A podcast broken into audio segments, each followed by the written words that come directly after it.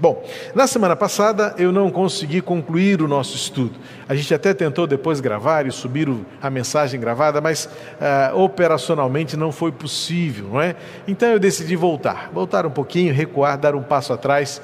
A ideia, né, o planejamento seria terminar é, esta série de cinco orações na próxima semana, dia 31, mas achei por bem é, recuar para fazer com calma e hoje vamos voltar ao estudo da semana passada. Na semana que vem vamos retomar a penúltima e vamos terminar então na primeira quarta-feira de abril é, esta série de cinco orações que precisamos fazer mais vezes. Essas orações elas têm a ver muito mais com aquilo que nós queremos experimentar em Deus e nos tornar na caminhada com Deus do que aquilo que nós achamos que precisamos, carecemos e que é tão importante para a nossa mente, para o nosso coração. Em geral, nossas orações são listas de desejos. Convenhamos, esta é uma realidade, é um fato na nossa experiência, e eu não sou excluído dessa realidade humana. É? Nós entendemos a oração como um processo, uma experiência de relacionamento com Deus, onde nos dirigimos a Deus de acordo com as nossas necessidades e apresentamos a Deus, então, em geral, uma lista daquilo que nós entendemos serem as nossas necessidades. Porém, nem sempre necessidade é, é, se harmoniza com o conceito de vontade de Deus. Nem sempre aquilo que nós estabelecemos como uma necessidade, de fato é o que nós precisamos, mas na verdade, mais o que nós queremos.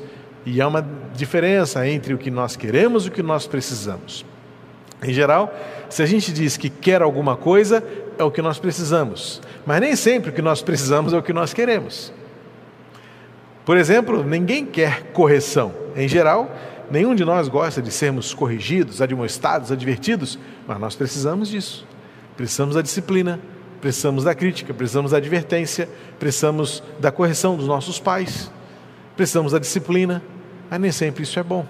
E aí então é necessário diferenciar o conceito de vontade e necessidade. O que nós queremos, o que nós precisamos. Em geral, nossas orações elas refletem muito mais o que nós queremos do que necessariamente aquilo que nós precisamos. Por isso a oração precisa é, refletir uma submissão. É uma experiência com Deus. Alguém já cunhou um conceito de que nós devemos orar, devemos orar, orar, orar, não até que Deus nos ouça, porque Ele já nos ouve antes mesmo que haja palavras em nossa boca. Mas alguém cunhou um conceito muito interessante de que a oração deve ser feita até que nós consigamos ouvir Deus falando conosco. Ou seja, a oração é muito mais um processo nesta experiência de crescimento, de desenvolvimento, de aperfeiçoamento, de amadurecimento, de aprofundamento e tantos mentos aí virtuosos acerca da nossa vida com Deus.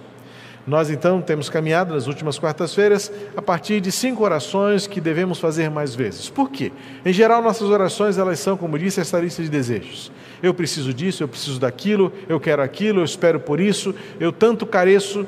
E em geral, essas necessidades refletem algo que é, retrata o nosso senso de bem-estar. É o que nos faz bem, é o que nos apraz. Mas nem sempre essas realidades refletem o propósito de Deus para nós para aquele momento, a curto, médio ou longo prazo.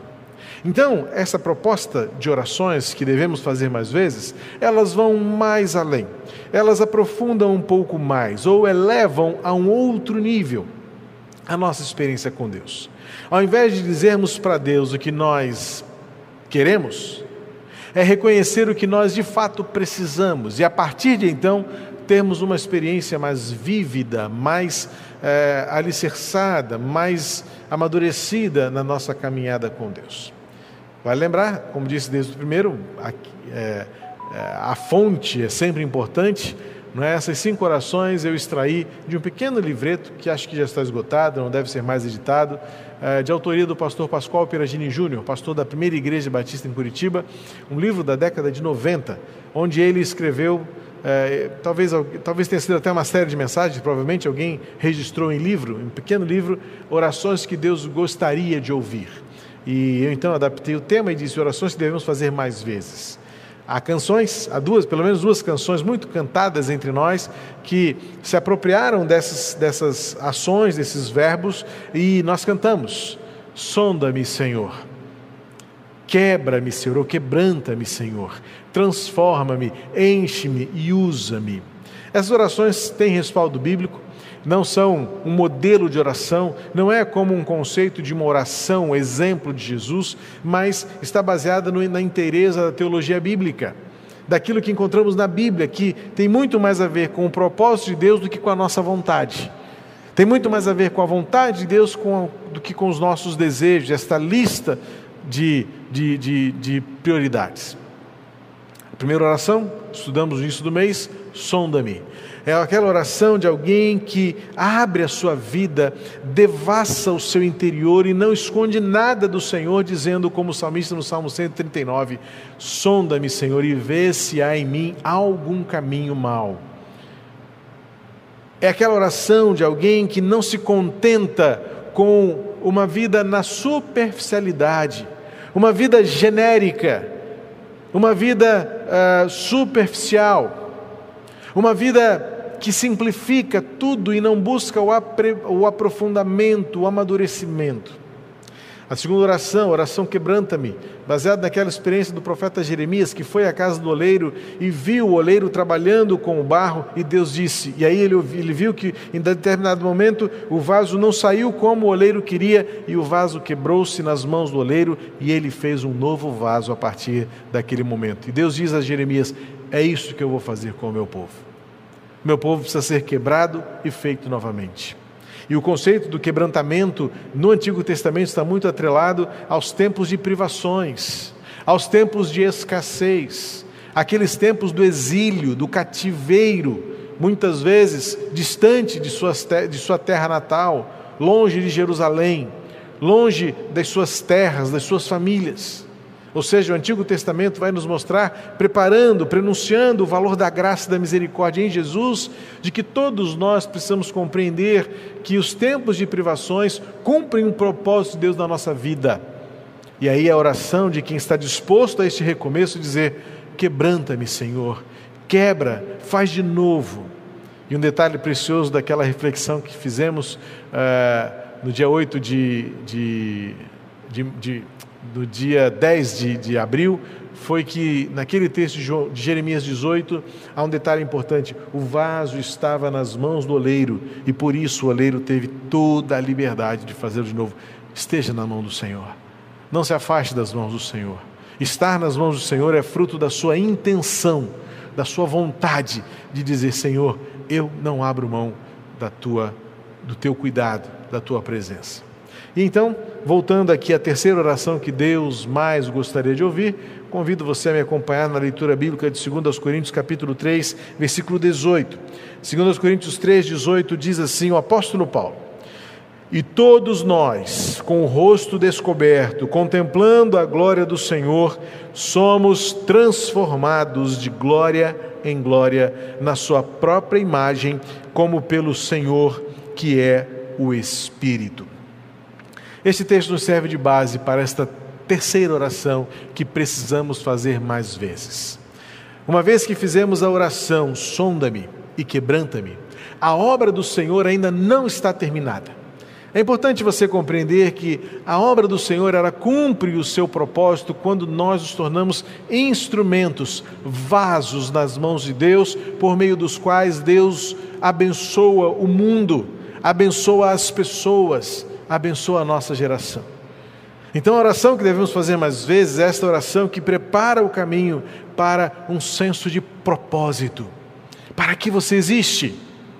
Por que você vive? Qual é a finalidade de acordar, trabalhar, servir, ajudar, sair de casa, oferir lucro, receber salário, manter a saúde, cuidar do seu corpo, lidar com as pessoas, olhar para fora? Qual é o propósito de tudo isso? O propósito é cumprir a vontade de Deus e fazer com que por meio de você Deus seja conhecido. A carta que vamos que iniciamos no domingo passado, mas vamos agora começar a desenvolvê-la em Efésios capítulo Efésios, no capítulo 1, o apóstolo Paulo diz aos leitores em Éfeso: Deus nos criou para o louvor da sua glória. Você vive para a glória de Deus. O conceito de ver para a glória de Deus é de que maneira a glória de Deus pode ser vista, anunciada. O jeito que eu estou vivendo retrata a glória de Deus para as pessoas que estão à minha volta. Este é o senso de propósito. Por meio de mim, as pessoas conhecerão a glória de Deus. Alguém pode dizer assim, mas que petulância, mas que audácia. Eu, sendo quem eu sou, revelar a glória de Deus.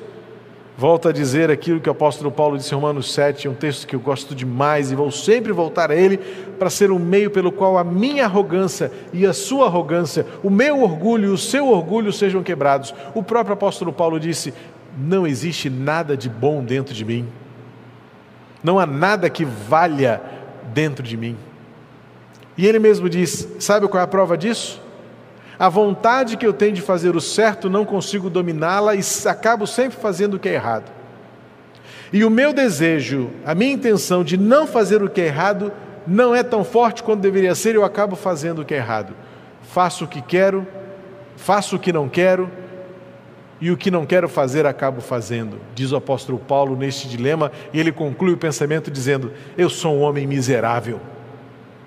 Ou seja, se alguém diz que é petulância, ser um canal de bênçãos para a vida dos outros, não compreendeu ainda a beleza e a grandeza do propósito de Deus para todos nós.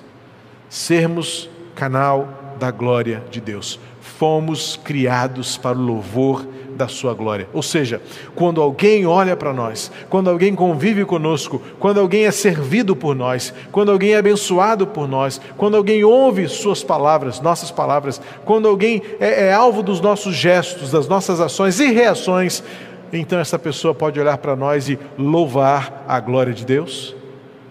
Por isso essas orações precisam estar presentes mais vezes. Não é na prosperidade material que a glória de Deus é vista não é estampar no vidro do seu carro, esta, este veículo foi Deus que me deu. Alguns até porque nem sei se estaria de acordo. Mas o fato é que muitos colocam, estampam em seus vidros de carro, em suas camisetas, ah, jargões e expressões do evangeliquez, que na verdade não servem para nada e, quando pior, contradizem o bom testemunho. Então, essas orações pelas quais Deus há de ser glorificado em nós, não são as orações que pedem a cura, o milagre, a prosperidade, ainda que você possa fazer essas orações. Por isso, uma não exclui a outra, mas que uma deve ser preponderante às outras, uma deve prevalecer diante das outras. Estas orações que temos refletido nas quartas-feiras precisam estar recorrentemente mais presentes em nossas orações, isso sim. Não há nenhum pecado, não há nenhuma heresia em você pedir bênçãos materiais, conquistas. Não. Não existe problemas acerca da graça de Deus em você derramar o seu coração e dizer: Senhor, preciso avançar, eu preciso crescer, eu preciso é, que, que a obra das minhas mãos sejam abençoadas, eu preciso ser mordomo dos recursos. Não é, não é não é pecado você pedir por portas abertas, mas é pecado quando você reage mal às portas fechadas. Mas quando você faz essas orações do sonda-me, Senhor, quebranta-me, Senhor, transforma-me, Senhor, enche-me e usa-me, então você está caminhando de forma efetiva e proposital para servir ao Senhor na sua geração. A oração transforma-me, que é a terceira oração, a primeira sonda-me, a segunda quebranta-me, e agora a terceira, é o, é o momento, neste processo de mudança, neste processo de amadurecimento, quando Deus agora vai começar a fazer a obra de arte em cada um de nós. É agora a hora que o olheiro, que o oleiro vai pegar aquele barro que desmanchou nas suas próprias mãos e vai transformá-lo naquilo que importa para ele. Esta oração é daquela, daquelas pessoas, é feita por aquelas pessoas que precisamos viver uma transformação total. A mudança desta realidade interior é mais do que transformação, é transfiguração.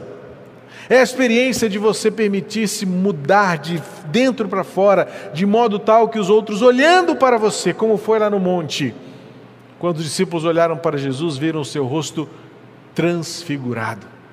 Esta mudança de dentro para fora, que depois da sondagem, do apontamento do que está errado, do apontamento e da revelação do que é mal, e agora aquela oração do quebrantamento, dizendo: muda a minha vida, tira isto de mim, destrói o que precisa ser destruído, lança para longe. Agora esta oração vai dizer: me molda, me faz do seu jeito, modela em minha vida a sua imagem. Orar transforma-me é desejar ardente e profundamente que dia a dia eu seja um pouco mais igual a Jesus.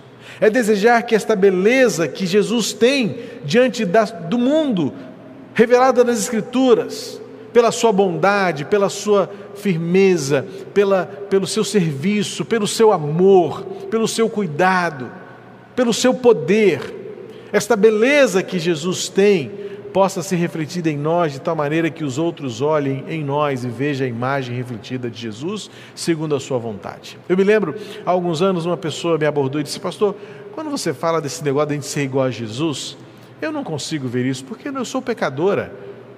Eu também sou pecador. E ela disse: Eu nunca vou conseguir ser igual a Jesus. Eu nunca conseguirei ser igual a Jesus.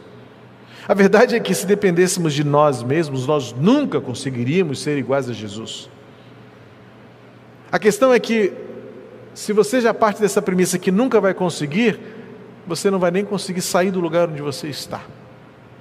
Mas o desafio é bíblico.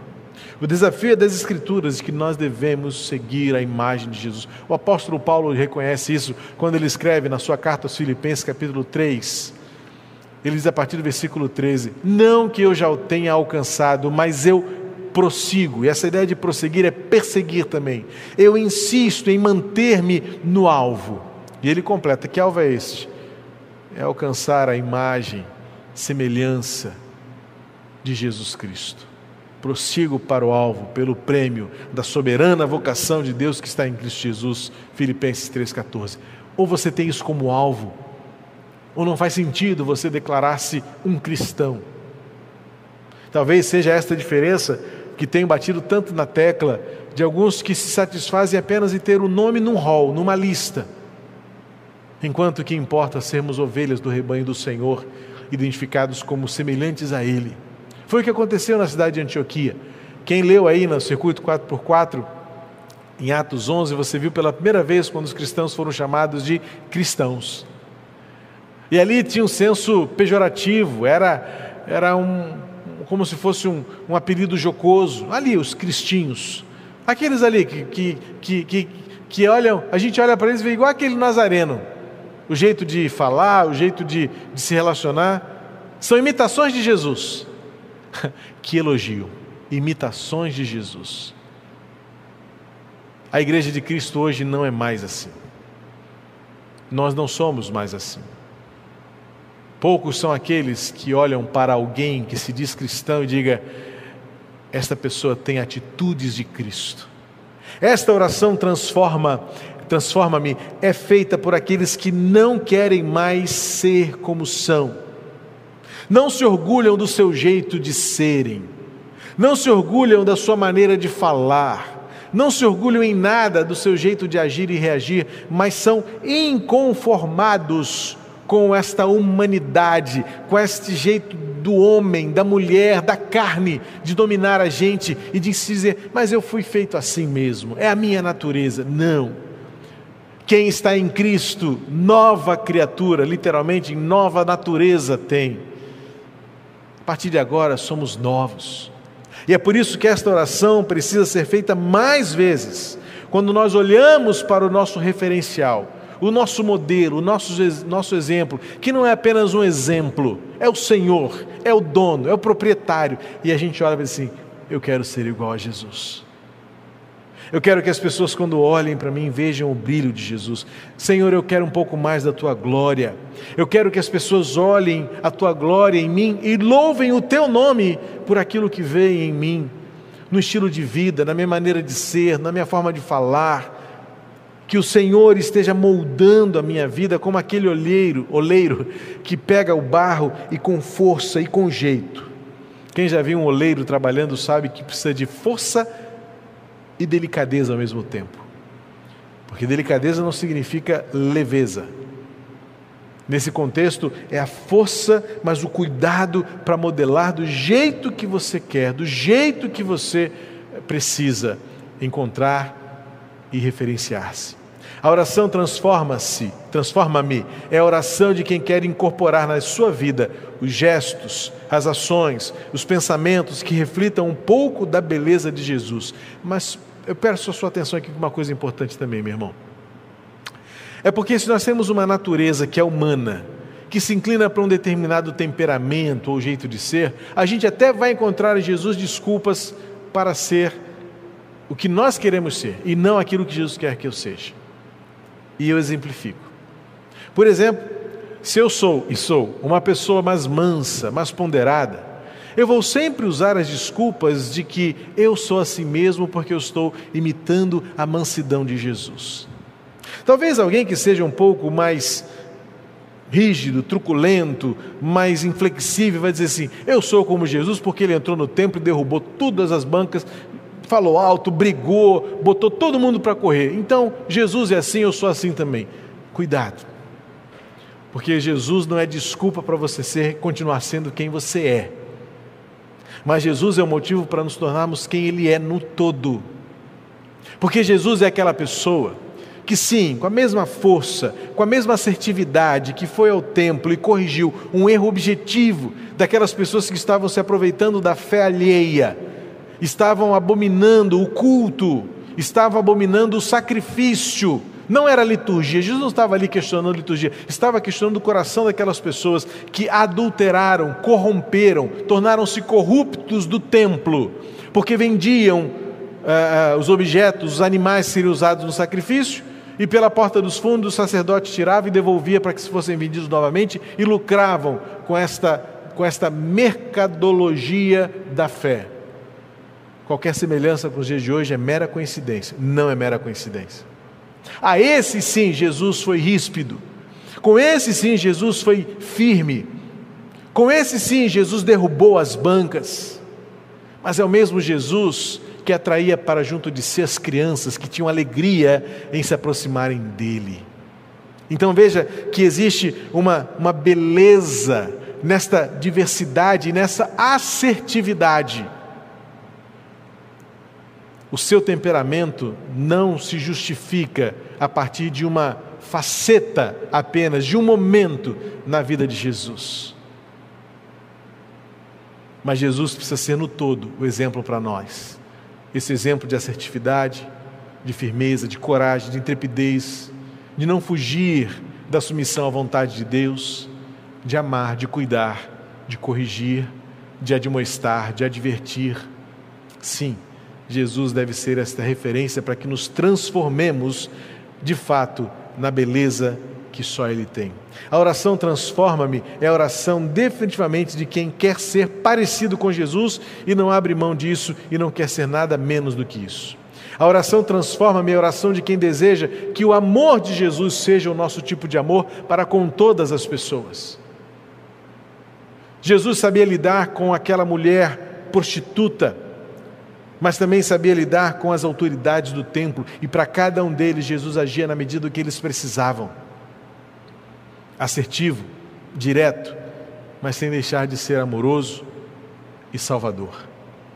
É a oração de quem quer que a alegria do Senhor seja também a sua alegria. É a oração de quem quer que a paz de Jesus seja a, que domina o seu coração diante da vontade de Deus. Não pela paz circunstancial, mas a paz presencial. Ele está comigo e nada me abala. A oração de Jesus é como aquele cântico antigo de outras gerações, mas se torna tão presente e tão atual nos dias de hoje. É a oração de quem quer que a beleza de Cristo seja vista em nós. A oração transforma-me. É a oração de quem não abre mão de ser igual a Jesus. Esta é a oração que precisamos fazer mais vezes, que alimenta o processo de nos tornarmos cada vez mais dignos do louvor da glória de Deus. Sonda-me, Senhor, quebranta-me, Senhor, e transforma-me. Tem um alvo, há um referencial. Transforma-me a imagem de Cristo para sermos cada vez mais como Ele. E que a beleza de Cristo, o amor de Cristo, a alegria em Cristo, a paz de Cristo, as marcas de Cristo sejam vistas em nós. Que a beleza de Cristo seja vista em mim e em você.